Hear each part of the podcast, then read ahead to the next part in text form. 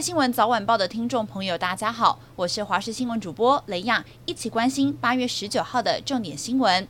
中国解放军东部战区今天再度在台湾周边进行海空联合战备警巡，还说这是对台独分裂势力与外部势力勾连挑衅的严重警告。针对副总统赖清德出访过境美国，意味浓厚。外交部长吴钊燮也透过了推特回呛，说中国明确表态要影响台湾的大选，但这取决于我们的公民，而不是隔空的恶霸。而国防部除了强烈的谴责共军不理性的挑衅行为，也表示将会依照国军经常战备时期突发状况处置规定，派遣适切兵力对应，也立即在脸书上上传反制影片。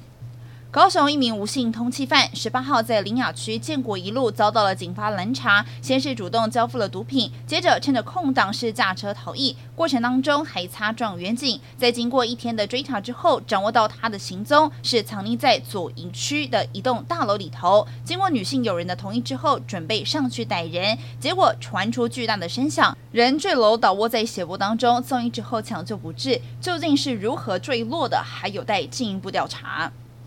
中午十二点多，台北市迪化街商圈是经传火警，起火地点是在迪化街一栋八层楼建物，火舌从六楼的位置窜出，并且飘散大量的浓烟。警消获报之后，立刻到场灌救，也出动了云梯车，终于在下午一点三十五分顺利的扑灭火势。根据了解，这栋建筑物在迪化街商圈里头，但附近全部都是古厝和历史建物。这一次火警是差一点延烧到周边，也让相关单位心惊胆战。所幸消防队员及时扑灭火势。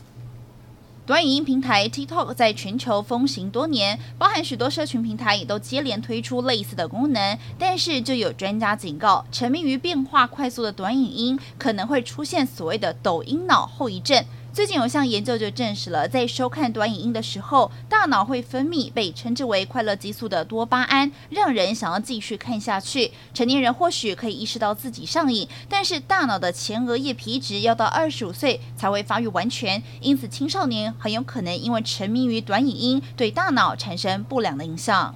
加拿大西北地区的野火不停燃烧，更直逼首府黄刀镇。当局强调，除非是来一场及时雨。否则周末可能就会烧到郊区，因此下令要黄刀镇大约是两万名的居民搭车或是搭飞机离开。目前加拿大全国已经有超过千起野火燃烧，西北地区就占了近两百多起。专家警告，气候变化加剧大火，恐怕将会持续到秋天。